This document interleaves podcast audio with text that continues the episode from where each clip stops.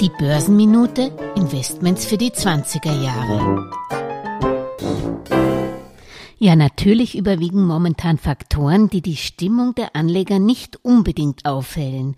Krieg, steigende Preise und Zinsen, zurückhaltende Konsumenten, Lieferengpässe, hohe Verschuldung der Staaten und Haushalte und immer noch stolze Bewertungen. Und dennoch sollte man nicht gleich der Sandale von einem der vielen umherirrenden Crash-Propheten folgen. Es lohnt sich, den sogenannten Buffett-Indikator im Auge zu behalten. Steinvestor Warren Buffett schaut sich da den Wert der öffentlich gehandelten Aktien eines Landes, also die Marktkapitalisierung, geteilt durch das Bruttoinlandsprodukt an.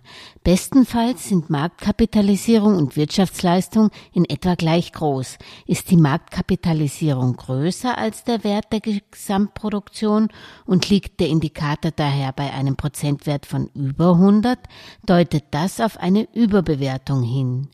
Derzeit liegt der Buffett-Indikator bei etwa 180 Prozent in den USA. Das ist immer noch sehr hoch und daher die Gefahr nicht unerheblich, dass wir noch nicht den Boden erreicht haben. Positive Veränderungen, was den Krieg, die Konjunktur, steigende Zinsen oder etwa auch die Inflation betrifft, können jetzt immer wieder zu einer Bärenrallye führen aber nur vorübergehend. Da mag es kein Fehler sein, sich für Einstiege vorerst noch in Geduld zu üben. Alles Gesagte ist nur die persönliche Meinung von Julia Kistner und daher keine Anlageempfehlung und keine Rechts- und Steuerberatung. Für Verluste, die aufgrund von getroffenen Aussagen entstehen, übernimmt die Autorin Julia Kistner keine Haftung.